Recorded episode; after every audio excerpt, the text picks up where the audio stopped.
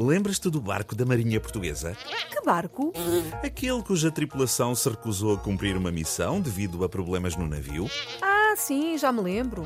Não me digas que aconteceu mais alguma coisa. Agora ficou sem energia, em alto mar e teve de ser rebocado. Bolas, isso é uma chatice. Não dá para fazer nada com um barco assim. Também não é preciso exagerar. Dá para fazer muita coisa com o barco. Não tem é de ser na água.